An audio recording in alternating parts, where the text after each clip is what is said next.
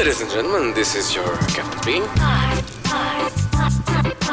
Ai, destino. Olha as minhas letras. Ai Destino, ai Destino, bem-vindo. Miguel Cruz é o diretor da nossa estação, irmã, estação, estação irmã uh, M80. Muito obrigada por ter vindo. É o maior viajante que eu conheço uh, e é, uh, inspira-me imenso nas minhas viagens. Aliás, eu fui à Malásia porque o Miguel disse: tem mesmo de ir à Malásia e, e foi uma experiência inesquecível. Ele estava agora a contar-me em off sobre a última viagem que fez, que também foi à, à Malásia, ao, ao Bornéu, mais Sim, especificamente, não é? exatamente. Pertence à Malásia. Há duas, três semanas, portanto, acabadinho de chegar. Que maravilha. Mas hoje, e, e à data em que estiver a ouvir este, este podcast, não sei o que é que está a acontecer em Hong Kong, mas em eh, 2019, eh, Hong Kong está um bocadinho ali em, em chamas. Há, há milhões de pessoas em protesto eh, pró-democracia nas ruas. Eh, o Miguel não apanhou estes protestos. Quando veio de lá, ainda não tinham acontecido.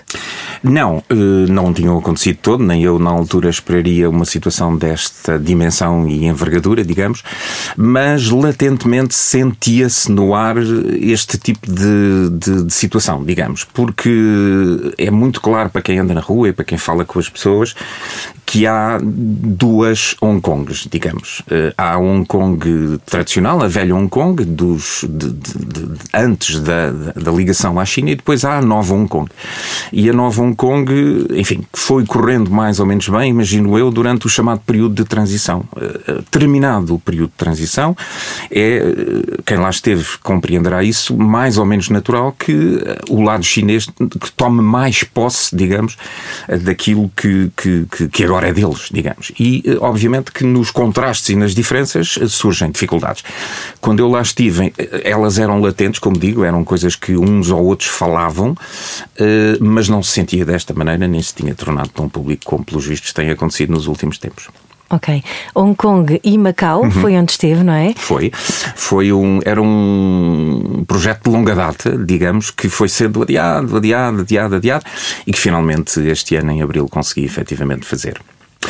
A primeira dica que diria foi enganei-me logo à partida. N- 90 ou mais de 90% das pessoas farão Hong Kong e Macau.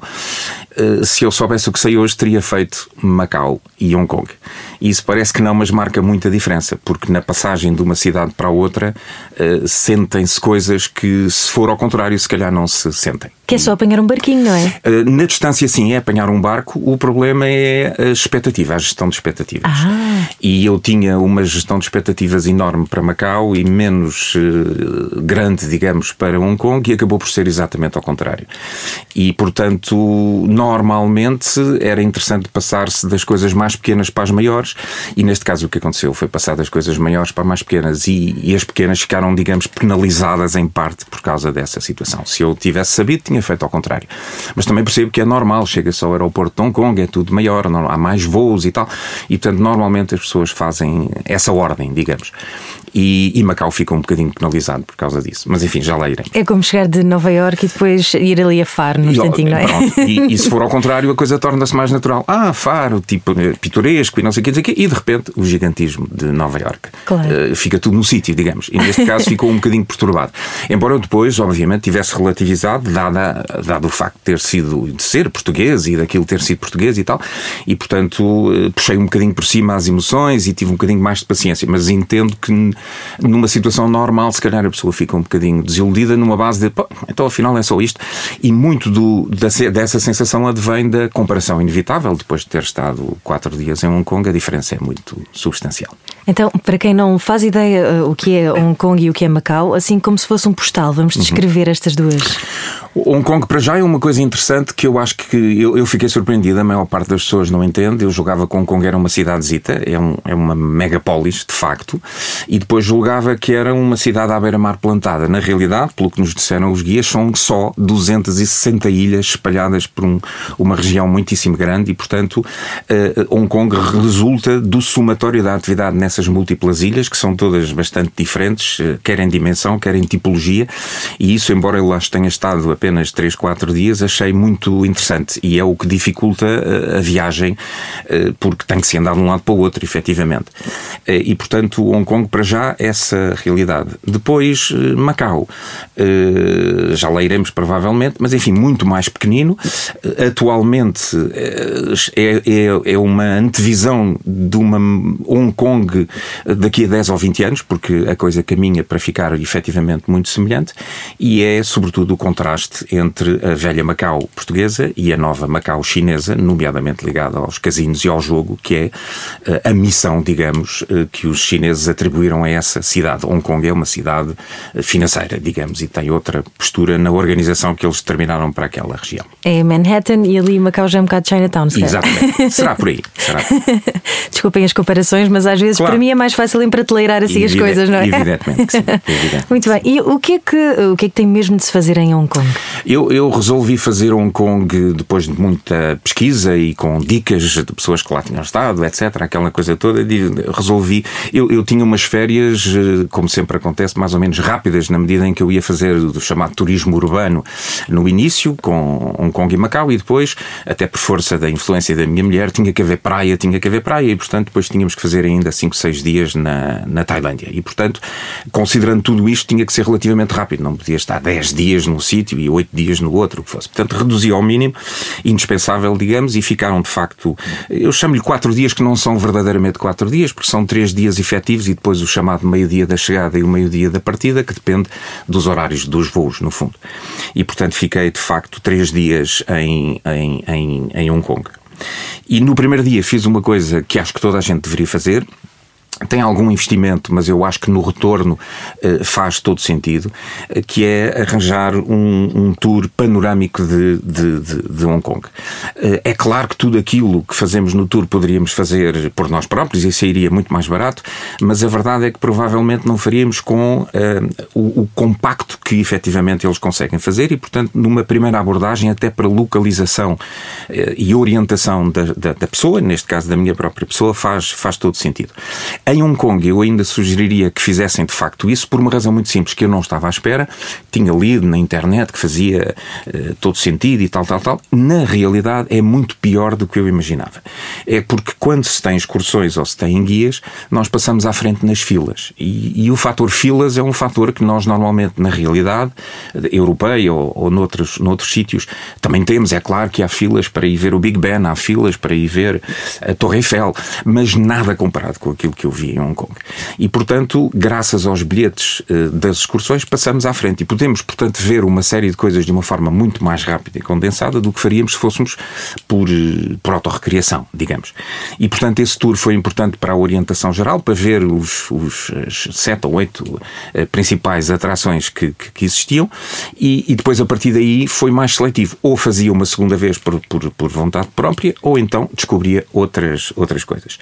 Vimos o, uma coisa que, por exemplo, me surpreendeu e que eu se calhar não teria visto hum, naturalmente por mim próprio, que é o que eles chamam as escadas rolantes de nível médio no centro de, de Hong Kong. Ah, e tal, escadas rolantes, o que, é que, que, é que tem a escada rolante? as escadas rolantes são uma das principais atrações do centro de, de, Hong Kong, porque o centro de Hong Kong, e Hong Kong é uma cidade muito íngreme, uh, uh, tem uma parte junto ao, ao mar, uh, naturalmente muito povoada, e depois crescem umas montanhas enormes, e, e, e, aí moram as pessoas, ou moraram e, e moram as pessoas, e portanto as pessoas para trabalhar tinham que vir de cima para baixo e, e vir de baixo para cima no final do dia de trabalho. E obviamente que era um, um enorme problema e eles criaram de facto essas escadas rolantes que inicialmente serviram para levar e trazer pessoas no seu dia a dia, e ainda hoje acontece, mas que de repente se tornaram numa atração turística porque havendo ali pessoas constantemente a passar, eles criaram de um lado e do outro uma enormidade de bares e restaurantes e comércio. É uma coisa absolutamente extraordinária, com uma, uma estética muito asiática, evidentemente, um misto de desorganização e de, de diferenças absolutamente extraordinárias ao longo dos anos, evidentemente, e que hoje, de facto, eh, é um polo turístico. Eu, se calhar, tinha passado na rua, tinha visto o início de uma escada rolante e, e olha, uma escada rolante aqui. E não, aquilo sobe durante metros, são secções, não é? Há várias secções, um, e, e em cada secção secção temos uma tipologia diferente de, de comércio ou de bares ou de, e muita gente sempre a andar para cima e para baixo. Portanto, descobri isto graças à, à, à excursão e, e, e, achei extremamente interessante logo para mergulhar, digamos, no, na, na, vida diária daquela, daquela gente. Eh, eu fui de manhã, portanto havia muita gente a vir para baixo, digamos, e eu ia no sentido contrário, ia a subir e, portanto, foi, foi, foi, foi muito interessante. Eu fiquei fascinada no outro dia, peço desculpa, mas há umas escadas rolantes parecidas ali no Martim Muniz. Não, eu não sabia. Eu, pronto, neste caso é exatamente a mesma coisa. Eu poderia Se calhar numa escala um bocadinho menor. Mais, mais pequena, claro. Eh, e depois visitámos, e isso foi muito importante, as duas principais atrações turísticas, digamos, de Hong Kong, uma espécie de, de Torre Eiffel de Hong Kong, que é o chamado Peak Tram e o Peak Tower. O Peak Tram tive imensa sorte, foi uma coisa absolutamente extraordinária. Se a memória não me falha, eu estive lá no dia 20 de abril. É, portanto, é um, um elétrico, eh, um cable car que, que, que, sobe, tipo como os nossos elevadores aqui na, em Lisboa. Uhum. Sobe, francamente, aquilo sobe eh, a uma, uma altura e com uma inclinação absolutamente inacreditável. Aquilo foi construído pelos ingleses, portanto é uma coisa bastante tradicional, está muitíssimo bem arranjado. E as filas são infinitas, efetivamente, para lá entrar. Uma desorganização, uma coisa brutal. Desorganização à chinesa, portanto, para nós é desorganizado, para eles aquilo vai fluindo, não é? Eh, e, e foi absolutamente extraordinário porque nós fomos no dia 20 e o guia diz-nos: olha, eh, isto está praticamente a ser encerrado daqui a três dias, portanto, no dia 23, e isto vai fechar durante seis meses, ou o que é que é, para remodelação. Eh, vão fazer agora umas obras para aumentarem o número de carruagens e, portanto, a estação ficar maior para poder levar mais pessoas e, portanto, calculo que nesta altura isso esteja fechado. Subimos, efetivamente, azar, eh, estava um temporal absolutamente indescritível e, portanto, quando lá chegámos acima, eh, não pudemos tirar partido daquilo que é o ex-libris ali de Hong Kong, que é de uma vista absolutamente extraordinária sobre a, a globalidade da, da, da, da cidade um, e, e, sobretudo, quando se chega a este famoso Peak Tower, onde efetivamente há um centro comercial e depois uma vista absolutamente extraordinária que, que nós não, não pudemos tirar partido.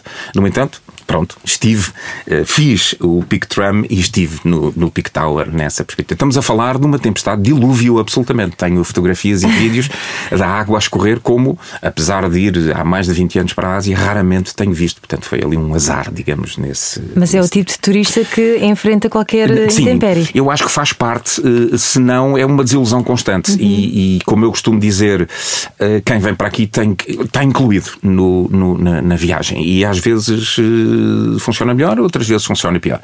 E, e, quando funciona pior, temos que encarar como natural, porque não é uma coisa que se possa carregar no botão e desligar. Aquilo faz parte, efetivamente.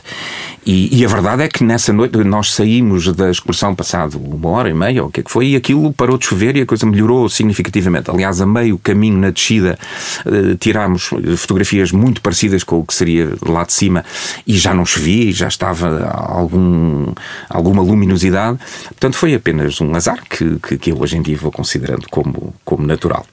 Uh, uma das outras coisas que nós efetivamente vimos nessa, nessa excursão, para além, enfim, dos vários bairros pelos quais passamos e que, onde fui depois mais tarde pessoalmente, uh, foi uma coisa muito engraçada que eu também tinha desvalorizado. Ah, não sei o quê, tal, new attraction, new attraction. E eu disse, pronto, uma new attraction, mais uma coisa que meteram aqui no programa para nos ocupar. É uma coisa que eles chamam o Centro Cultural Taikun. E eu disse: Pô, o Centro Cultural Taikun, na realidade, são três prédios. É aquilo que antigamente era a Esquadra Central, a Magistratura Central e a Prisão Vitória, e que eles eh, andaram tão há 10 anos, ou o que é que foi, em obras, e que fizeram um trabalho absolutamente extraordinário, arquitetónico, de reestruturação, e transformaram aquilo num centro, num centro cultural, com vários museus, salas de espetáculos, restaurantes e bares giríssimos, absolutamente fantásticos, sítios para as crianças e não sei o quê transformaram aquilo numa coisa, e ainda por cima estava novo, novo, novo. Abriu no final do ano passado, portanto é uma coisa muito, muito recente, é de facto uma das principais atrações agora de, de, de Hong Kong. É um, é um quarteirão muito grande, a área é de facto muitíssimo grande e, e é um, um, um sítio extraordinário para, para, as pessoas irem e estarem, e digo turistas como locais que também efetivamente havia. Fiquei mais uma vez com expectativas eh, acima da média porque não estava à espera e fiquei uh, muito contente. A excursão depois destas voltas todas, terminava com o plus que, que, de facto eu, eu tinha escolhido, que é com um cruzeiro noturno no, eh, que parte de Victoria Harbour e que eh, faz ali uma volta eh, com, vendo Hong Kong, digamos, do, do mar. E que inclui às 8 da noite aquilo que eles chamam um Symphony Light Show, porque às 8 da noite as luzes de Hong Kong todas se ligam mais ou menos ao mesmo tempo e tem um, um espetáculo que dura cerca de 10, 15 minutos, não, não chega, 10 minutos, e, e não havendo música no, no verdadeiro sentido da palavra, é o, o, o, a vista que efetivamente aquilo permite ver é, é, é, absolutamente extraordinária. Neste caso, privilegiado do mar para a terra. E, portanto, na, na verdade é quase 360, porque as luzes vão se ligando em, em toda a Hong Kong, não apenas na Hong Kong Island, portanto, na, na, na, na Hong Kong Central, digamos. Tivemos direito a um buffet todo XPTO, música ambiente com aqueles chineses a cantarem as versões da M80 e não sei o quê, foi uma coisa muito gira. E, de facto, havia uma vista panorâmica lá em cima. O cruzeiro demora cerca de uma hora e meia eh, e arranca às sete e meia e acaba às nove e meia, um quarto para as dez. E, e, portanto, foi absolutamente extraordinário. E o primeiro dia foi vivido com, com grande intensidade, não só a descobrir essas, esses contrastes que são de facto absolutamente extraordinários eh, e que já estávamos à espera, mas de facto nunca imaginei que fosse, que fosse desta ordem. E, e pusemos-nos muito em cima da vida de, de, das pessoas e da tipologia para que nos dias seguintes pudéssemos viver um bocadinho mais, aí já mais por conta própria, eh, a realidade uh, daquela gente ali na, na cidade de Hong Kong. Quer que passe para o segundo dia? Quer, foi. Olha, o segundo dia foi, foi, foi notável. Deixa-me só interromper, Miguel. Quando eu disse ao Pedro Ribeiro, vou entrevistar o Miguel Cruz, Pedro Ribeiro disse assim: Espera aí, o Miguel é que podia fazer este podcast. Todas as edições não, não, eram apresentadas está, pelo está Miguel muitíssimo Cruz. bem entregue. Sou apenas um, um, um, curioso desta, desta matéria, mas, mas o segundo dia foi extraordinário porque decidimos uh, fazer um, uma coisa que eu provavelmente não aconselharia a toda a gente, mas que, que quem ousar pode e deve fazer. Eu fiz arriscando e acabou por resultar totalmente. O, uma coisa que é muito importante escolher quando se vai para Hong Kong é onde é que fica o hotel por causa das, das, deslocações. E podemos escolher um hotel, até se for caso disso, mais barato e tal, mas ele pode ficar completamente fora de, de mão, digamos. Uh, aconselhado por alguns, tinha escolhido um hotel numa zona uh, chamada North Point, portanto, na parte norte da, da, da, da Hong Kong uh, tradicional, Hong Kong Island, digamos. e o objetivo era fazer, nesse dia, Hong Kong North até Hong Kong South. E aquilo no mapa parecia uma enormidade. Não é? Oh, isto não vamos conseguir, vamos ficar exaustos, e o calor, e a umidade, e não sei o que. E olhámos para o Google e aquilo dava 8 a 9 quilómetros. E nós pensámos, bem, 8 a 9 quilómetros é o que fazemos ao fim de semana ali no Perdão e não sei o quê e tal, portanto 6 ou 8 quilómetros dá perfeitamente. E assim foi. E a verdade é que resultou muitíssimo bem. Porquê? Porque não andar de transporte público ou não andar de táxi, mas andar a pé no meio das pessoas e poder ir ali ver aquela loja, ou ali ver aquele parque, ou ali ver o, o que for, faz muita diferença. E de facto foi um dia absolutamente extraordinário, porque Uh, cansativo, obviamente, nesse dia andámos uh, 16 km no total, uh, porque depois andamos para a esquerda e andamos para a direita e vamos ver ali mais aquilo e mais aquilo outro, e é absolutamente extraordinário porque uh, descobrimos de facto uma outra Hong Kong fascinante. Nesse dia, ainda por cima, havia uns festejos e estavam gente de origem muçulmana, digamos, mas estamos a falar de milhares e milhares de pessoas na rua, nos parques, a fazerem piqueniques a brincarem com as crianças. Era uma animação, uma coisa absolutamente extraordinária e, portanto, esse dia correu muito bem desde a zona norte até à zona sul. Uh, vimos uh, Victoria Park, que é um parque de facto extraordinário, que naquele dia estava enorme, eh, de, portanto, cheio de gente, neste, neste caso. Todos estes nomes, Victoria Station e Victoria Park, têm tudo a ver com a época com colonial, a época não é? colonial inglesa. Uhum. E, e, é até assustador porque estão constantemente. Os nomes são, foram até agora preservados e, portanto, uhum. mantém-se. De facto, tem essa. E, sobretudo, esta zona onde uh, ou havia e há uma grande influência ainda inglesa e, portanto, a coisa mantém-se. Uh, e, e, depois, a meio do, do, do, caminho, fizemos uma, uma deslocação que teve que ir mesmo até junto à água Eu aí eh, aproveitaria para dizer, junto à água em Hong Kong é uma realidade bastante diferente do que junto à água em Lisboa, por exemplo. Foi uma das coisas que mais me surpreendeu. Eh, e por uma razão, eles não têm os cuidados eh, estéticos e de planeamento urbano que nós aqui temos. E, e é justificado. A razão pela qual não têm é porque não podem ter. E, e, e o que é que acontece? Junto ao mar passam autoestradas, junto ao mar estão construídos prédios gigantescos e, portanto, não há uma, uma zona marítima junto ao mar como nós a imaginaríamos, vista aqui pelo, pelo, pelo Tejo. E isto acontece porque eh, uma das coisas que eu trouxe de Hong Kong é que se as coisas não circulam e não andam, é o caos. E, portanto, eu não, não tenho espaço na terra para fazer isso, portanto tenho que fazer uma autoestrada de seis pistas, três para cada lado, em cima do mar. E, obviamente, que nessa altura eu olho para o horizonte e aquilo que vejo em primeira linha é uma autoestrada com carros a passar é desagradável para o turista que chega, mas percebe-se depois, quando temos que ir de um lado para o outro, que se não houvesse aquela autostrada, eu não chegaria lá. E, portanto, o, o, o ótimo é inimigo do bom, e neste caso fizeram o bom e, e tiveram que fazer a autostrada. E assim sucessivamente. E, portanto, nós tivemos que nos deslocar até essa zona marítima, onde há um, um ex-libris muito importante em Hong Kong, que é o chamado Convention and uh, Exhibition Center. Eh, que é um, um, um, centro fabuloso onde, onde se dão espetáculos também, mas toda a zona envolvente é absolutamente extraordinária. Uh, vi uma excursão de estátuas de desenhos animados japoneses absolutamente extraordinária. Tirei para 30 fotografias àquilo, era uma coisa fantástica. E é uma zona onde não há autoestradas e outras coisas, e portanto tem-se uma vista desimpedida de Kowloon, que é a ilha que está em frente, e, e foi uma zona muito, muito, muito interessante, que mostra, aliás, o poderio daquela gente, porque o centro é arquitetonicamente uma coisa absolutamente extraordinária o centro e a envolvente, obviamente. Portanto, passámos por essa zona a pé, depois fomos aí sim a Victoria Harbour, eh, que, que, que é o, o, o, porto, digamos, tradicional, que está completamente modificado, porque agora é só férias a irem de um lado para o outro e centros comerciais e coisas do género, está muito civilizado, mas enfim, fazia parte e, e faz todo sentido. E depois chegámos a uma zona chamada Central, eh, ou que é no fundo o centro financeiro e, e também o centro de compras eh, em Hong Kong, onde aí perdemos uma, quase a tarde toda.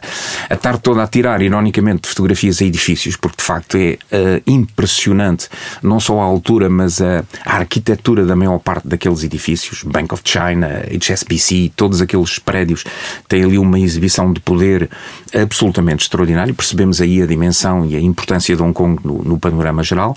O novo prédio que foi inaugurado há dois anos de, de polícia, a esquadra de polícia central é uma coisa tem 30 e não sei quantos andares, parece um hotel de 5 estrelas, é uma coisa inacreditável. Ah, não sei o quê, de repente o prédio da polícia torna-se uma coisa absolutamente fantástica. E depois eh, compras, lojas, eh, mesmo que não seja para comprar, para, para, para ver, e, e, não só para ver, como para ver como aquela gente compra. E de facto, eh, não, as lojas não existem só para, para, ver, há comércio efetivamente a acontecer e isso foi absolutamente notável. Foi um segundo dia absolutamente em cheio, cansativo, como digo, porque cheguei ao hotel e, e caí para o lado depois de andar aquele caminho todo, mas não me arrependo, acho que faz eh, todo sentido, é perfeitamente fazível. Uh, e, e, e vê-se muito eh, da, da verdadeira Hong Kong, na verdade, e este segundo dia foi, foi extraordinário. E a viajar é que o fitness sabe bem, não é? Ora bem, ajuda. Até para depois compensar as comidonas que, que, que vamos sempre comendo, come-se sempre a mais para experimentar isto e aquilo e aquilo outro, e portanto foi, foi, foi extraordinário. Uh, eu estava a antecipar nessa altura e a salivar pelo dia 3, porque o dia 3 era extraordinário, a meu ver, é um, era um dia muito pitoresco, um, e fiz uma coisa que nunca tinha feito, e funcionou muito muito bem. Mas eh, eu sabia que lá as coisas funcionavam assim, mas, mas era uma estreia. Normalmente, quando ou se faz turismo por conta própria, ou se faz turismo com, um, com uma excursão ou com um guia. E normalmente o guia vem-nos buscar ao hotel, como aconteceu, aliás, no, no, primeiro, no primeiro dia. Eu aqui tinha uma excursão um bocadinho diferente, que era a excursão de facto existe, mas eu é que tenho que ir ter com a excursão. E isso pensei, bom, depois, eh, mas vão lá estar à minha espera e depois a excursão acontece mesmo, aquelas coisas. E não, tudo organizadíssimo, funciona efetivamente. E mais uma vez, porque é que isto teve que acontecer? Porque o sítio eh, que nós íamos visitar, que é a Ilha de Lantau, Hum, é de facto o grande polo de desenvolvimento de Hong Kong nesta altura. É onde estão a, ser criados e desenvolvidos os grandes projetos em Hong Kong. É uma ilha muito maior do que todas as outras e, eh, por exemplo, é lá que, que, que existe uma coisa muito famosa que eu não vi, mas que é, os miúdos adoram, que é o Ocean Park Hong Kong. É um parque de, de diversões aquático enorme que existe lá e até uh, Disneyland Hong Kong está, uh, existe lá e está a ser desenvolvida. É, é uma ilha que está a capitalizar em cima do facto de estar junto ao aeroporto. Portanto, o aeroporto foi construído ao largo de, da ilha de Lantau. Uh, curiosamente, o enorme aeroporto está a ser agora uh, desenvolvido e duplicado, portanto, estão a construir um alargamento da ilha do aeroporto para a frente, uh, que vai ser absolutamente extraordinário, dada a envergadura das obras que eu assisti, é uma coisa notável. e, portanto, como junto a Lantau está o aeroporto, a ilha tem-se desenvolvido muito, efetivamente. e, portanto, o que é que lá fomos ver? Fomos ver uma coisa muito importante, que é o teleférico. Ah, o teleférico? Uh, não, não é um teleférico qualquer. É um teleférico de 5 km de comprimento, Uau. demora cerca de 30 minutos a, a, passar e que vai de Tung Chung até Ngom Point. Uh, eles chamam mesmo de Ngom Point 360. E é uh, por este teleférico que, de facto, nós temos umas vistas absolutamente extraordinárias. Nesse dia não havia tempestade, estava um dia lindo e foi absolutamente extraordinário. Curiosamente, eh, o teleférico vai tão alto que passa por cima das nuvens e enquanto estamos por cima das nuvens temos eh, céu nublado e aquelas coisas todas e depois só quando começamos a descer do outro lado é que voltamos ao sol radioso que, que aparece debaixo das nuvens. É uma viagem extraordinária se pode fazer a pé também. Nós lá em cima no teleférico víamos alguns heróis a passar a pé. Demora, julgo que 3 horas ou 4 horas, ou o que é, a fazer a pé. E é muito duro porque é pelo meio de florestas e não sei o que. Tem caminhos, claro que sim, mas, mas é não é para toda a gente, digamos, e, e, e a vista lá de cima é absolutamente extraordinária. Existe... E é ótimo para quem quiser engatar uma miúda, vou levar-te às nuvens. Eh, nós ficámos surpreendidos porque aquilo sobe mesmo muito alto, a velocidade é, é muito constante, aquilo é de alta tecnologia, é muito seguro também.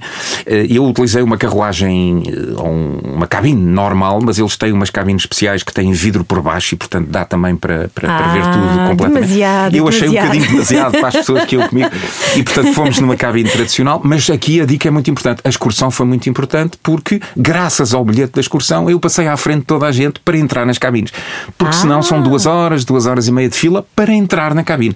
E, portanto, eh, ajudou muito no, no, a compor o, o, dia, porque senão eu perderia uma enormidade de tempo à espera de chegar lá acima, não é? Quando cheguei lá acima.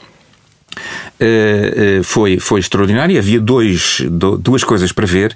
Uma coisa que eles chamam o Tiantan Buda, que é um, um Buda gigantesco, é um Buda de, de 80 metros ou 90 metros de altura, gigantesco, absolutamente extraordinário, que também em certas alturas do dia tivemos dificuldade em ver porque havia nuvens à volta do Buda e portanto ele estava tão alto que não se conseguia ver, mas lá conseguimos tirar umas fotografias extraordinárias. Tem uma escadaria enorme, são 300 ou 400 graus, têm que subir até ao Buda, repletos de gente. Aquilo é uma é o massa. bom Buda de, de, de Braga. De, é, é, o, um, é o, o, o, semelhante lá na, na, naquela realidade. Mas o Buda é de facto muito, muito imponente e, e fica extra, extraordinário ali. Dá umas fotografias absolutamente fantásticas uh, e, portanto, fizemos essa realidade. Nós chegámos muito cedo, chegámos logo no início e, portanto. Tudo aquilo que fizemos lá em cima foi relativamente civilizado. Quando viemos para baixo, já perto do 11 e meia, meio-dia, a realidade era outra. Estava, de facto, muito povoado, eh, densamente eh, cheio de, de, de turistas e, e, era muitíssimo mais complicado. Era outra realidade. Subir as escadarias era bastante mais difícil e foi, foi mesmo assim muito interessante. E depois, ao lado do Buda, quando se vem para baixo da escadaria, evidentemente, tem-se uma coisa que eu também não, não dava nada, mas que é lindíssimo, que é o mosteiro de Pauline, e felizmente já vi muitos mosteiros por, por essa Ásia fora, mas este é, é magnânimo, é muito importante, está muitíssimo bem restaurado. À hora que nós fomos estava muito pouca gente e, portanto, foi, foi muito interessante para, para, para completar esta, esta, esta, esta viagem. Eh, nós fazemos essa, essa visita sem guia, digamos, eh, e depois vamos ter com o guia, eles dão-nos um, uma amostra também muito interessante de, de vários tipos de chá, que, que é um, um ex-libris daquela região. Inclusive, mostraram-nos um chá muito interessante que vem, eles põem o chá eh, em cima de uma flor e depois a flor em segundos abre-se, desabrocha, digamos assim, e, e, e ao abrir-se eh, dá esteticamente uma, uma coisa impressionante e, e, dá o sabor ao, ao, ao próprio chá. Um, eu nunca tinha visto uma coisa daquilo, é um show de chá logo ali. Foi muito. A pessoa diz, okay, vamos aqui provar mas aquilo. Ótimo nome para uma loja de chá, show de chá. Show de chá. um, e, e, depois, aí sim, apanhámos um autocarro para ir ver uma coisa muito interessante que é a vila de Tayo. Uh, que é uma vila pescatória muito, muito, muito antiga, uh, hoje em dia altamente controlada, porque é preciso licenças enormes para lá construir e tudo, tudo, tudo. É uma, são casas de palafitas em cima da água. eles chamam, aliás, aquela área o, o, a Veneza do Leste, pomposamente, e de facto entramos num speedboat e, e damos uma volta muito interessante pelo meio da, da, da, da, da vila, digamos, e, e, é muito interessante porque as pessoas efetivamente vivem lá, então vemos as crianças, os cães, tudo ali na, na, na sua vida normal, estamos a falar de 11 e meia da manhã, um calor, uma coisa absolutamente inacreditável, e o, o cruzeiro é muito rápido dentro, estamos a falar de 5, 10 minutos no máximo ali no meio de, das casas, e depois saímos mar fora. E aí uh, eles vendem-nos, obviamente, vamos ver uns golfinhos uh, brancos uh, especiais e não sei o quê. nunca se vêem golfinhos brancos, evidentemente, porque ah, neste dia os golfinhos não apareceram, qualquer coisa. é, é já comum, pelo que me disseram. Eu não fui lá para ver os golfinhos na prática porque era, seria interessante se eles tivessem aparecido e, e, não apareceram. Fui para ver uma coisa que nesta altura é muito falada, que foi a famosa ponte. A ponte entre Hong Kong e Macau. Esta famosa ponte que tem 55 km de comprimento eh, e que tem, a meio, é afundada entre duas ilhas artificiais que foram construídas pelos chineses. Afundada porquê? Porque tem que permitir a passagem de, de barcos eh, de um lado para o outro e, portanto, em vez de levarem, afundaram-na e construíram um túnel, um túnel de 6,7 km afundado, eh, que faz a ligação entre essas duas ilhas. Eu não imaginava, portanto, se não tivesse ido de barco, que as ilhas têm a forma de um barco. É a quilha da parte da frente de um barco. É muito interessante. Nas fotografias que tinha visto sobre a ponte não me tinha apercebido dessa componente estética. Digamos, são dois barcos que, que vão de frente um contra o outro, embora na realidade estejam a, 6, a quase 7 km de distância um do outro. Mas a verdade é que com o barco nós aproximamos substancialmente da ponte e vemos uh, a parte construída uh, do lado de Hong Kong, que passa junto ao aeroporto, onde nós estamos, e depois a parte afundada e depois aquilo perde-se no horizonte até uh, Macau. São mais 22 km depois, a partir da, da, da segunda ilha. Uau. É uma obra de facto magnânima, imponente, que nós aliás tínhamos visto em grande parte quando subimos no teleférico e portanto foi interessante também vê-la do mar, digamos. Portanto, os golfinhos aqui acabaram por ser o mínimo dos problemas, não é? E de facto foi, foi, foi muito interessante. Estava um dia lindo, o mar estava ótimo e portanto apreciámos particularmente. Infelizmente tínhamos ou queríamos fazer um, um transfer de regresso de Macau pela, pela, pela, pela, pela ponte, mas ainda não era possível quando eu lá estive. A ponte teve fechada durante muito tempo, depois abriu quando eu lá estive em abril, estava aberta apenas a certas pessoas uh, e a alguns transportes públicos uh, e a algumas pessoas autorizadas. Aquilo é curioso porque eles consideram uh, duas realidades diferentes. Portanto, ah, e tal, Hong Kong e Macau é tudo a China, ainda não é assim. formalmente e legalmente são realidades diferentes e, portanto, as pessoas não podem efetivamente circular tão livremente quanto isso de um sítio para o outro, pelo menos ainda nesta altura, e a ponte estava muito condicionada. E, portanto, viam-se alguns autocarros e alguns carros a passar, mas não o, o comum dos mortais não podia efetivamente fazê-lo, e daí esta excursão à, à Vila Pescatória acabar por ser interessante porque tivemos de muito, de relativamente perto da ponte, uma visão muito diferente do que normalmente uh, aconteceria. E finalmente regressámos à, à, à, zona de onde tínhamos partido eh, para uh, descer novamente, o, o, teleférico está incluído, mais 25 minutos, sem fila, mais uma vez, porque conseguimos passar à frente de todas as pessoas e viemos cá para baixo para Lantal. Uh, sugiro que de facto façam esta manhã ou esta tarde em Lantau. É, este teleférico, por alguma razão, é um dos sítios mais famosos e, e vale mesmo, efetivamente, a, a, pena fazer. Da parte da tarde, tinha deixado para a chamada velha Hong Kong, a Hong Kong tradicional, a chamada Hong Kong chinesa. Irmos a Kowloon, que é mesmo em frente a Hong Kong Island. Há vários túneis e várias eh, pontes para passar de um lado para o outro. Eh, do meu quarto, eu via todos os dias, o meu quarto no hotel era no 31 andar, não é? Uma coisa absolutamente inacreditável. De, chegando à janela do meu quarto, eh, eu, eh, e olhando para baixo, eu não conseguia ver a rua, de tal maneira alto eh, efetivamente estava, e, e ainda por cima porque o, o, o, espaço em Hong Kong é tão limitado que de facto temos permanentemente aquilo que eu chamo paredes, que são prédios e prédios de 30, 40 andares de altura, muito próximos uns dos outros, e portanto não, não tenho sequer vi... poucos metros à frente do meu, da, da janela, tenho um outro prédio que efetivamente começa. Ao ponto de pode se tornar claustrofóbico? Sim, claramente. Sim. Inclusivamente eh, de termos plena noção, eh, que nós aqui não temos, evidentemente, que o metro quadrado em Hong Kong é hipervalorizado. O quarto do meu hotel era minúsculo e muitos dos hotéis encarecem em função da métrica dos quartos. Quanto mais eh, metros, não é só a categoria do hotel que tem importância, é também o espaço que eles efetivamente estão a, a, a ocupar. E isso é muito patente quando se lá está e percebe-se aqueles blocos de apartamentos absolutamente gigantescos que, que, que eu julgava que havia num bairro ou noutro. Não, é por todo lado. É uma coisa absolutamente inacreditável, eh, visto que tem que lá viver efetivamente muita gente e essa gente não pode crescer em altura porque aquilo são serras e montes muito íngremes e ali não se constrói tão facilmente quanto e, portanto, eh, estes arranha-céus generalizados que normalmente nas cidades americanas ou noutras eh, são, e lá também tem, obviamente, são de, de comércio ou de, de empresas, aqui são de arranha-céus de habitação, digamos. E isso de facto impressiona logo desde o primeiro dia e é o que nos marca para sempre o gigantismo e a, e a dimensão, efetivamente. Em Kowloon já não é tanto assim, é uma, é uma zona muito mais tradicional, com, com casas uh, e prédios, digamos, mais clássicos. Na ótica estética ocidental, se calhar mais feios, entre aspas. Eu diria mais típicos. Uhum. Uh, e foi de facto absolutamente extraordinário. Pedi, vim de Lantau de táxi até à zona norte uh, de, de Kowloon, uh, pedi para ficar numa estação de metro à entrada da zona, digamos, mais civilizada e depois fiz o, aquilo tudo dali para baixo.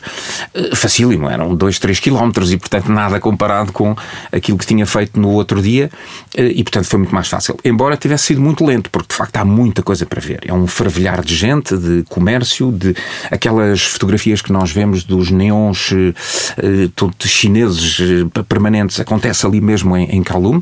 Eu cheguei da parte da tarde, portanto eram três e meia, por volta das três, e o, o foi, foi, ficando mais escuro, evidentemente, e ali a volta das cinco e meia, seis horas começam-se a, a, ver aqueles neons, é absolutamente extraordinário. E então foi desordenadamente andar para cima e para baixo e, e, e beber daquela realidade de facto aí sim chinesa e muito menos ocidentalizada ou moderna, se quisermos, e portanto é um, um, passeio que faz efetivamente sentido. Para as senhoras, e não só, uh, pelo menos as que iam comigo acharam o máximo, não se pode perder o chamado. aquilo tem um nome. Ah, Temple Street Market, uh, que são uh, três ruas paralelas à rua principal ali em Kowloon, onde está um mercado noturno, que na realidade começa às quatro e meia, cinco da tarde, e onde de facto há há tudo quanto há. Eh, e, e muita, muita compra para, para, para, fazer. Mas uma feira da ladra? Sim, regateado e tal, uhum. mas, mas com, com, com produtos de, de, de, falsos, evidentemente, mas de boa, de boa qualidade eh, e de facto muita quantidade e muita diversidade. É, é muito interessante. Eu já, felizmente, estive em N situações daquelas e este foi dos maiores mercados que eu efetivamente vi. Não foi tanto em termos de diversidade ou de qualidade, mas em termos de, de quantidade de coisas era, era absolutamente.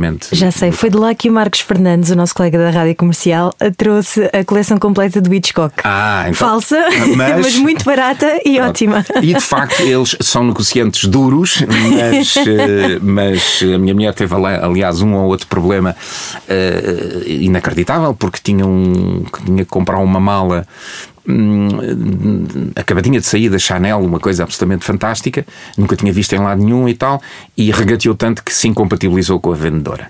E, e claramente ao Ocidental disse: ah, não há problema, este mercado é enorme, vamos arranjar ali já mais, e não sei o quê.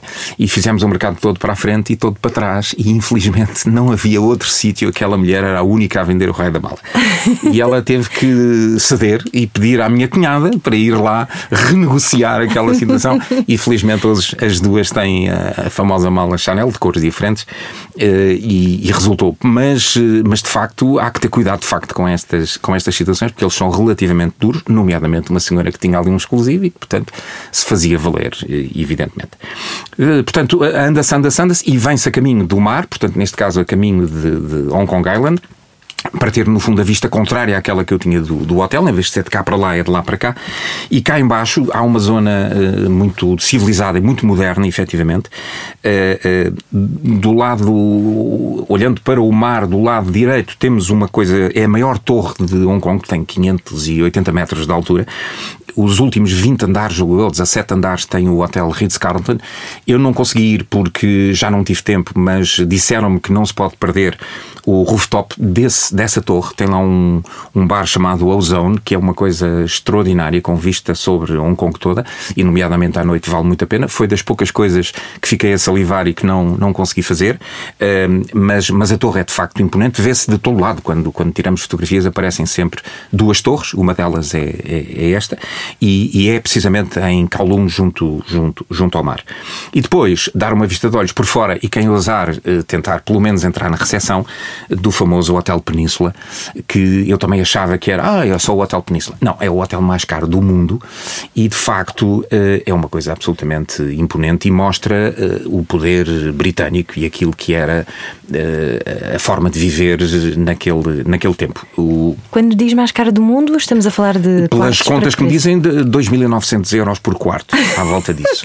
Portanto, completamente irreal para a maioria das, okay. das pessoas. Mas o hotel é lindo, está altamente renovado e acaba, mesmo quem não queira entrar e, para a recepção, evidentemente, dar ali uma voltinha, eh, eu, eu apanhei no final do dia, portanto estavam as luzes já acesas e é uma coisa absolutamente notável. É um monumento, acaba por ser um, um monumento histórico, porque naquela altura aquilo era frontline de, de, de, de, de Kowloon, neste caso com vista eh, desimpedida sobre eh, Hong Kong, Hong Kong Island e, portanto, a antiga Hong Kong. As pessoas que, que ocupavam aquela zona, presumo que anteriormente não sei se aquilo foi um hotel desde o princípio, mas enfim, tinham, é como se alguém estivesse num hotel em frente a Lisboa, ali da, da, ao lado do Cristo Rei ou uma coisa qualquer, e portanto a vista que teria desimpedida era sobre o skyline de, de Lisboa. Uhum. É absolutamente notável.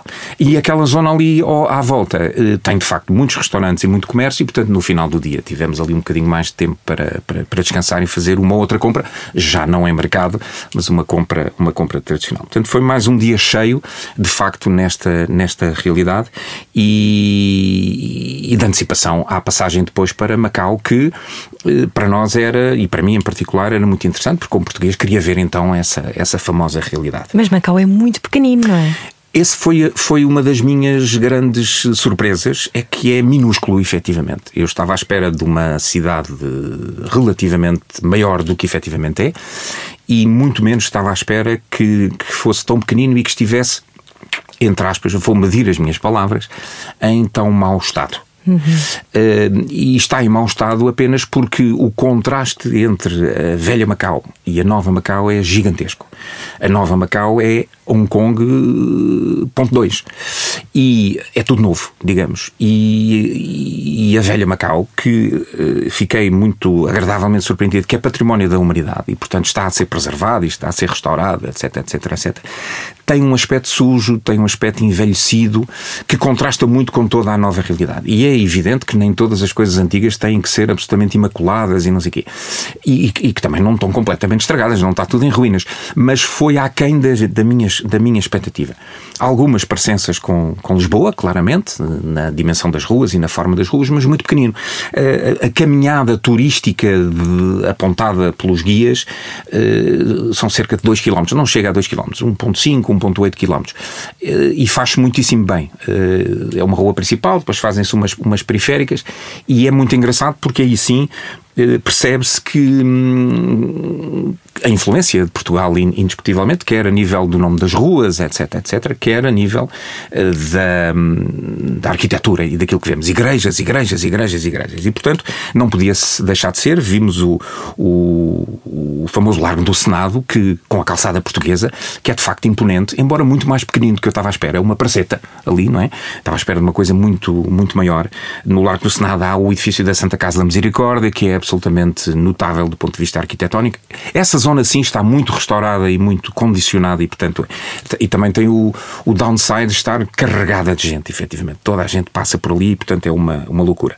Vimos a Igreja de São Domingos, que é imponente, não há dúvida nenhuma, e uh, vimos uma coisa que, que, não se pode perder, que é o, o ex-libris que aparece em todas as fotografias de Macau, que são as ruínas de São Paulo, que são muito mais pequeninas do que eu estava à espera, uh, mas enfim, é muito interessante e é difícil tirar fotografias, porque as escadarias têm tanta gente, tanta gente, que normalmente ficam mais pessoas do que propriamente as ruínas de, de, de São Paulo. Mas enfim, foi, foi, foi, muito interessante. Estamos aqui e temos aqui a, a prova de que, de que estivemos nesta zona de facto tão, tão, tão histórica. Ao lado das ruínas de São Paulo, e acho que a maior parte das pessoas não faz isso, há um forte, uma coisa que eles chamam Monte do Forte e onde a maior parte das pessoas não vai, mas, mas faz sentido ir.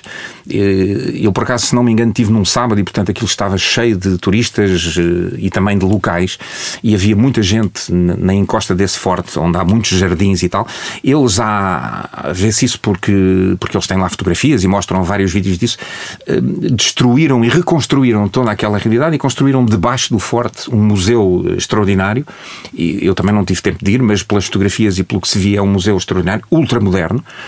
Eh, e, e à volta, em toda a envolvência, está muitíssimo bem arranjado. E a vantagem do Forte é que temos visão 360 eh, sobre, sobre Macau, e aí sim se consegue perceber a diferença entre a Macau antiga, muito baixinha, parecida com o bairro alto, se quisermos, em, em, em, visto de cima, digamos, e depois a, a, Nova Macau, que são as tais paredes de que eu falei, de prédios novos, 30 e 40 andares, a sobressair no horizonte, e, e é um contraste muito, muito interessante entre as, as duas eh, realidades. Daí a, a, a, Macau Antiga ser património da humanidade, para impedir que passe ali um bulldozer e que arrase aquela situação toda e, e, apareçam ali uns prédios efetivamente ultra, ultra, ultra modernos. Uh, achei muito, muito interessante e depois fiquei dividido, devo dizer se calhar não é muito politicamente correto aquilo que eu vou dizer, mas, eh, mas a verdade é que quem lá esteve e se calhar quem lá está perceberá um bocadinho melhor aquilo que eu vou dizer e não é uma, uma visão que normalmente as pessoas tenham aqui em Portugal ou aqui do, do, do nosso lado.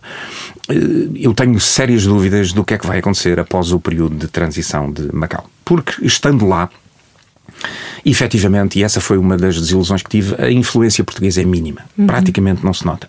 Os restaurantes portugueses existem uns 10 ou 12, e fora o, o, o grande restaurante onde nós jantámos, e aliás comi um, um, um, arroz de coelho, arroz de pato, absolutamente extraordinário, com pão com manteiga, parecia que estava em Portugal. Mas fora esse restaurante, todos os outros restaurantes estão em ruas uh, secundárias que, que, pouca gente efetivamente conhece ou, ou, ou por onde anda, e a, a presença faz acima de tudo sentir nas igrejas, evidentemente, nas praças e depois no nome das ruas. E aí surge um, um, um problema. Não, não faz de facto sentido para aquela gente que a rua se chame Fernando Magalhães Pinto ou uh, uh, outro nome qualquer de um navegador português. Uh, faz sentido para nós, mas para a realidade deles e para a dimensão que eles vão ter, só a pronúncia daqueles nomes para um chinês é absolutamente inconcebível. E portanto não sei efetivamente o que é que vai acontecer terminado o período de transição, se eles vão manter toda esta, esta realidade, que é, que, é, que é enorme, porque são muitas ruazinhas pequeninas, não é? E quem lá esteve, de facto, fica muito com essa ideia. A nossa presença à escala é muito menor do que aquilo que eu efetivamente estava, estava à espera. E, portanto, eh, nesse, nesse primeiro dia foi, foi, foi reservado à Macau Antiga e achei, de facto, muitíssimo interessante, sobretudo estes contrastes, e tinha reservado o segundo dia para a chamada Nova Macau.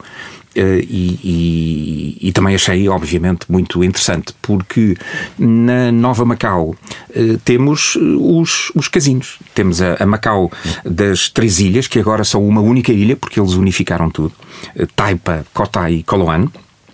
Eu especificamente estive em Cotai e estive em Cotai por uma razão muito simples, porque tive o privilégio há já há alguns anos de estar, eh, já tive três vezes em Las Vegas e, e foi muito interessante estabelecer comparações entre a realidade de Las Vegas e a, a nova realidade de Cotai com os grandes casinos em, em Macau. Nomeadamente estava muito ansioso para ver uma coisa que, que é muito famosa e que toda a gente fala, que é o famoso casino The Venetian. Eh, eu tive, neste caso, o privilégio de ter estado no The Venetian em Los Angeles e de ver o projeto do The The Venetian em Macau. Uh, é supostamente o mesmo projeto. Uh, e eu queria ver se não era só supostamente, se era mesmo o mesmo projeto. E não é que é. É exatamente o mesmo projeto. É uma coisa assustadora. Uh, a pessoa está num lado, estive há uns anos e está ali, e é exatamente a, a mesma realidade, com a mesma imponência, a mesma magnitude. E, portanto. E é a pergunta que se impõe: ganhou dinheiro nesse dia? Uh, olha, foi uma, foi uma vergonha. uh, eu, eu, não sou de jogo, mas a, a minha mulher é, é, de jogo. E vagamente, evidentemente. E fazemos sempre questão de jogar simbolicamente uns euros. Só assim para, para usar as máquinas. Ela, sobretudo. Claro, e, em Roma ser romano. Na hora, é? evidentemente. E então chegou lá e tal, e aquilo havia uma coisa enorme com 60 caixas para trocar dinheiro. E ela chegou lá com. foram 10 euros, ou o que é que foi, e entregou 10 euros. E o senhor deu-lhe um, um chip. E ela veio ter connosco e disse: pá, tenho aqui um chip, mas com este chip eu não posso jogar nas máquinas. Eu disse: pá, então tinhas que ter dito ao homem que era para, para trocar. E ela disse: ah, pois é. Então, então voltou ao, a outro homem da outra caixa, entregou o chip, pediu uh, coisa e o homem deu-lhe os 10 euros. E ela ficou, pá, então isto não anda nem para lá nem para cá, como é que é possível? E de repente começámos a olhar para o lado, pá, vimos da Parvónia, não é? Porque, e não somos profissionais em casinos, porque as máquinas dos casinos deles estão totalmente automatizadas, eles não precisam de caixas. Nós metemos o dinheiro na máquina, uhum. ela joga, e no fim, ou recebemos um papel quando queremos mudar de máquina, e chegamos à outra máquina e o papel passa o crédito, ou se queremos acabar, carregamos no botão e ele devolve-nos o dinheiro. Não é preciso ir fazer filas nas caixas. e ela, à moda antiga, ainda ia lá para fazer tradicionalmente aquela coisa toda. Portanto, de facto, são. Acabou, acabou por ganhar 30 euros, portanto, foi, foi, foi bom. Foi bom, foi bom. uh, isso, uh, como é que é? Quit while you are ahead, não é? Exato. Foi o que efetivamente fizemos. E foi uma experiência gira, porque de facto os chineses a jogarem são absolutamente extraordinários. Aí sim marca uma grande diferença relativamente à, à realidade de, de Las Vegas, efetivamente, não só em número de pessoas como em tipologia. Uh, são grupos que efetivamente vão e, e aquilo fica uh, animadíssimo. Foi uma, uma experiência extraordinária e é impressionante ver o dinamismo uh, da, da, daquela área, daquela, daquela região de Cotai. Os casinos efetivamente sucedem-se, aquilo eles chamam mesmo da Strip, tal e qual como em Las Vegas. E uma coisa é vermos fotografias, outra coisa é vermos lá ao vivo. O Casino de Paris tem a Torre Eiffel igual à de, à de Las Vegas também é uh, impressionante. A técnica é exatamente igual. As pessoas não precisam de vir à rua para apanhar calor, podem passar de casino para casino e é de facto magnânimo. Há ali um, um poder uh, enorme. Poder esse que eu acho que as pessoas têm que ver na materialização de uma coisa muito simples. Por exemplo, uh, há e tal o novo aeroporto de, de, Macau. Sim, sim, é um novo aeroporto de Macau impressionante. Mas o que as pessoas não se apercebem é que o aeroporto foi construído em cima do mar, não é? à mão de semear dos casinos. Portanto, as pessoas podem vir a prática praticamente a pé do aeroporto para os casinos. Aquilo é claramente uma forma de despejar pessoas nos casinos e fazê-los entrar e sair. Aliás, era interessante, nos casinos nós víamos os chineses com as malas no casino. E as malas acontecem porque eles acabaram de chegar e ainda não fizeram o check-in, mas porque já fizeram o check-out e ainda não apanharam o avião e estão a jogar com as malas dentro do casino. E, portanto, ou se vai numas passadeiras, ou vagamente a pé, ou de, de, de, ali rapidamente para o aeroporto, que é mesmo à mão de semear. Uh, e, e, e, quem não quiser ir, a partir do próximo ano, 2020, uh, eh, vai ter acesso a uma coisa que estava praticamente a ser acabada de construir, que é uma coisa que eles chamam LTR, LTR, que é Light Train Railway, que é um comboio automático de elevado, não é? Eh, que serve a zona dos casinos, que passa pelo aeroporto e que vai acabar na Macau tradicional. Portanto, aquilo que eu fiz de táxi, vou poder fazer rapidamente de LTR para trazer e levar pessoas para a zona dos casinos. Portanto, se dúvidas houvesse, ficámos claramente com a visão de que Macau para eh, a China é de facto uma zona importantíssima de jogo, uma aposta muito grande. Como se sabe, eles já, em volume de negócio, já ultrapassaram até Las Vegas e, portanto, nota-se quem anda na rua esta, esta realidade. À entrada de Cotai, eh, tive o privilégio de visitar, acabou de abrir o ano passado, a nova loja da Apple. É uma coisa inacreditável, linda, linda, linda, nova, nova, nova, uma coisa portentosa. Eh, e, portanto, tudo mostra, de facto, eh, o, o potencial que aquela cidade efetivamente tem e que, nesta perspectiva, pouco tem que ver com a herança tradicional portuguesa que nós lá deixamos E daí ter sido muito interessante esta mistura uh, entre o primeiro dia muito conservador e muito virado para o tradicional português e depois o segundo dia virado para aquilo que será o desenvolvimento e o futuro de Macau integrado nesta, nesta nova China. Uma dúvida que eu tenho, e há pouco falávamos um bocadinho destes protestos pró-democracia em Hong Kong. Em Macau, sente-se alguma censura, alguma limitação no acesso à internet? Na, não me pareceu. Em todo lado por onde vi, eh, era tudo normalíssimo.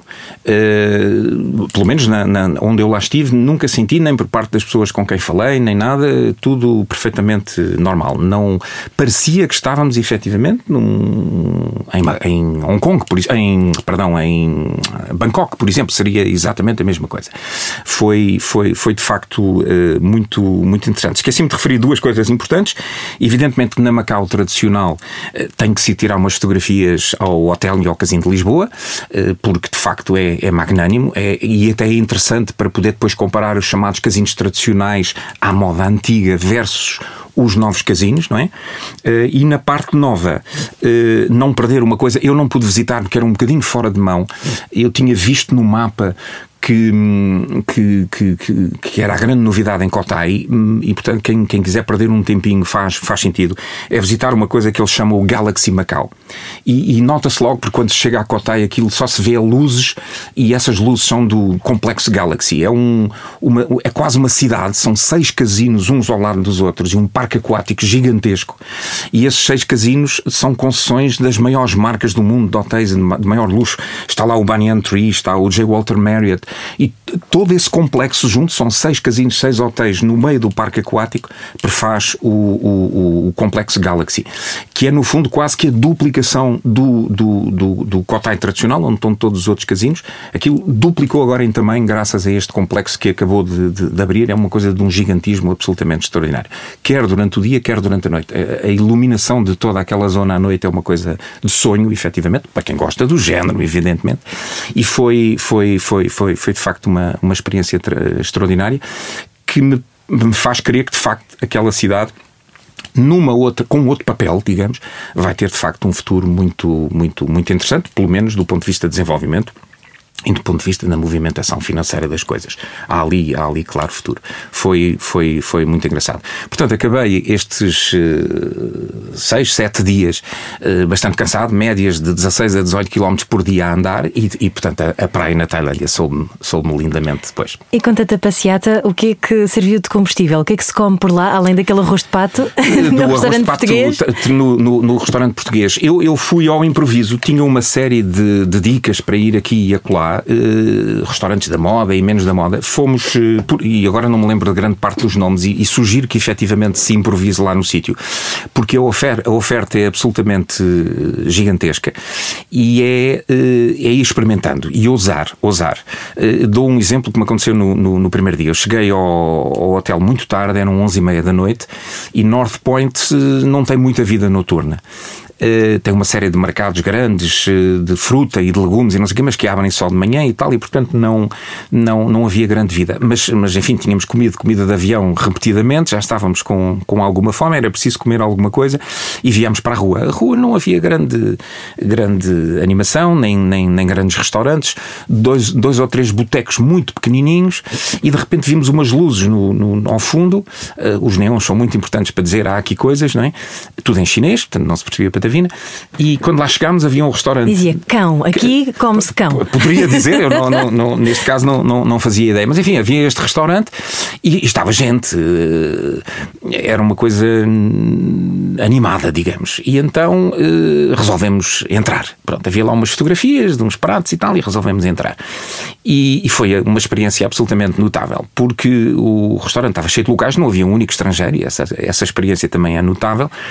E comemos lindamente, foi uma coisa, soube-nos uh, pela vida. Como Mas não sabia o que era. Não, sim, eram, eram uma, umas sopas com umas massas e um pato que vinha nas. Era uma coisa absolutamente extraordinária e, e, e confeccionado ali no, no, no, momento. Mas, mas é interessante, eles não falam inglês, coisíssima nenhuma, não é? Portanto, a, a dona do restaurante e o marido tiveram que chamar a filha uh, para que teve que largar o telemóvel e provavelmente o Facebook para, ou o Instagram para vir uh, auxiliar-nos e, e, dar uma ou outra coisa, como bebemos aquelas cervejas de 600 centilitros que, fresquinhas que são ótimas e, e tivemos ali uma jantarada espetacular. O, o teto do restaurante, contou a minha mulher, tinha 64 candeeiros chineses de tipos diferentes. Era uma coisa, quase não se via ao teto tanto candeeiro. Não eram candeeiros abertos, eram, eram só candeeiros decorativos. E estávamos de facto numa zona muito típica que acabou por dar um, um, um jantar absolutamente maravilhoso, que nos soube pela, pela vida, como digo, e isto traduz um bocado o que efetivamente tem que se fazer passar pelas ruas e o facto de, de, por exemplo, andarmos para lá e para cá eh, permitia que disséssemos: olha, este pode ser giro para, para logo à noite, ou pode ser giro para amanhã à hora do almoço, ou pode ser giro para o que for, e, e, e depois fazer, por exemplo, um dos restaurantes onde fomos à noite, uh, já não me lembro o nome, é, é colado à, à, tal prisão de que, de que falei, e, e, quando estávamos a sair da prisão, o, não é sair da prisão, prisão, mas a sair do, do centro cultural, uh, o guia dizia: Bom, esta zona é muito famosa, os estrangeiros gostam muito, tem aqui uns restaurantes muito típicos. E quando nós passámos, vimos que de facto os restaurantes tinham muito bom aspecto. Regressámos lá à noite e de facto era uma animação. O, o Hard Rock Café não se consegue, a rua fica completamente compacta, não se consegue sequer andar na rua em frente ao Hard Rock Café, é uma coisa impressionante. Arranjámos de facto ali um restaurante giríssimo e, portanto, é, é ousar. E, e, e, e, se possível, fazer um bocado como eu faço, que é normalmente comer comida local e regularmente, eu diria de dois em dois ou de três em três dias, fazer um detox com uma ou outra comida ocidental uh, para, para não estarmos constantemente debaixo da, da pressão local, digamos. Uh, isto varia consoante a, a, tolerância de cada um, digamos. E neste caso correu lindamente. Agora, muita oferta, muita qualidade e o preço é também muito interessante, porque este boteco onde nós jantámos, obviamente, que era muito affordable, como se costuma dizer, e há também os uh, restaurantes três estrelas Michelin de topo que, que, estão disponíveis para quem efetivamente quiser. Portanto, uh, fome não vão passar nem numa realidade nem na, nem, na, nem na outra. Em Macau fiz dois restaurantes em casinos mais XPTO, como se costuma dizer, e a experiência é de facto uh, impressionante. O que nos leva a concluir que, felizmente, nestas circunstâncias, o, o, preço eleva, claro que sim, mas o serviço e o retorno está à altura do, do, preço que estamos a pagar. E isso acaba por ser o que, o que é importante, que é para no fim a pessoa dizer: Ah, tal, gastei aqui imenso dinheiro e isto foi tudo péssimo. O serviço era péssimo, a comida era péssima, o ambiente era péssimo, o que é que seja. Não. Eles têm de facto aquilo muito bem uh, organizado e uh, a expectativa fica, fica, normalmente superada. Foi, foi muito interessante. Com Miguel Cruz só fica mesmo é com fome de viajar mais. Podíamos ficar aqui horas e horas. Podíamos. Miguel, Eu acho que foi Miguel... longo, peço desculpa. Não, não tem problema. Quem quiser ir lá e quem, quem, quem quiser ter um guia uh, completo, tem aqui com esta conversa. Foi muito bom uh, conversar consigo, Miguel. Muito obrigado. obrigada. Obrigado pelo convite, antes de mais. De nada. Foi um grande desafio. E, e, só para terminar, vamos aqui deixar aqui um, um, um ambientezinho com um livro que recomenda a quem viaja até Hong Kong e Macau algo que lhe faça, que lhe remeta para esse universo e depois uma canção para quando o avião estiver a aterrar. Portanto, começamos com o livro. Uh, não sei o que lhe dizer. Eu não sei. Se calhar para me safar a essa pergunta, lembrava-me de um sítio giríssimo onde estive em, em que é aliás um ex-libris em Macau, que é a Casa do Mandarim. Uh, que também parece uma coisa pequenina, mas que é giríssimo. E eu leria qualquer coisa ligado a essa realidade do mandarim, porque de facto, independentemente da, daquilo que nós vemos hoje em dia ser uh, uma realidade urbana moderna, toda aquela zona nas duas cidades mantém muito esta ligação ao, ao tradicional uh, chinês ou uh, inglês colonial que, que manteve um pouco essa, essa tradição. Quanto à música, Uh, fiquei também surpreendido e diria que aí seria ao contrário. Uh, eu ouviria qualquer um dos sucessos de mercado da atualidade que a rádio comercial costuma passar. E porquê? Porque isto também fica muito surpreendido. Uh, a música que as pessoas consomem e a, a realidade que eles vivem é hipermoderna. Hoje o mundo é de facto uma aldeia global e os ídolos uh, da nossa realidade são também os ídolos da realidade daquela gente, porque a informação circula a uma velocidade estonteante e a música que se ouve nas ruas e nos centros comerciais é exatamente a mesma que se ouve por cá. E, portanto, aí, em contraste com aquilo que disse relativamente ao livro, uh, aquilo que vemos e aquilo que, que, que olhamos é, é de, de, agora, eh, não é?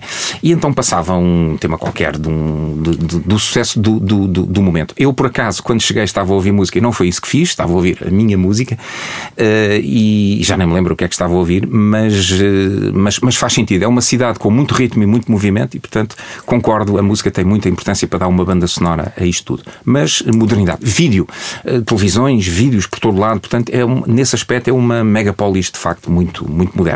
Quer uma Hong Kong, quer também Macau, que está a caminhar para essa realidade. Boa, Rádio Comercial número 1 um em Hong Kong e é M80 também no Cruzeiro. Eu lembrei-me, pensei que até fosse referir isso, as músicas. Foi, as músicas foram in, in, interessantes. Cantadas em chinês, não é? Eh, uma, aquele misto de. Eram duas raparigas que faziam um esforço enorme para cantar eh, num inglês eh, perfeito, o, o mas foi muito engraçado. Tudo pré-gravado, aqueles teclistas que tocam todos os instrumentos.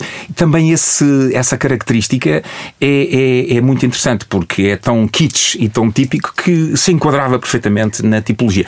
Vamos lá ver, estamos a falar de um, de um navio, digamos, enorme. A, a, a sala do buffet servia refeições para 400 ou 500 pessoas, era uma coisa gigantesca. Havia várias rampas de serviço de, de, de comida, era uma coisa enorme.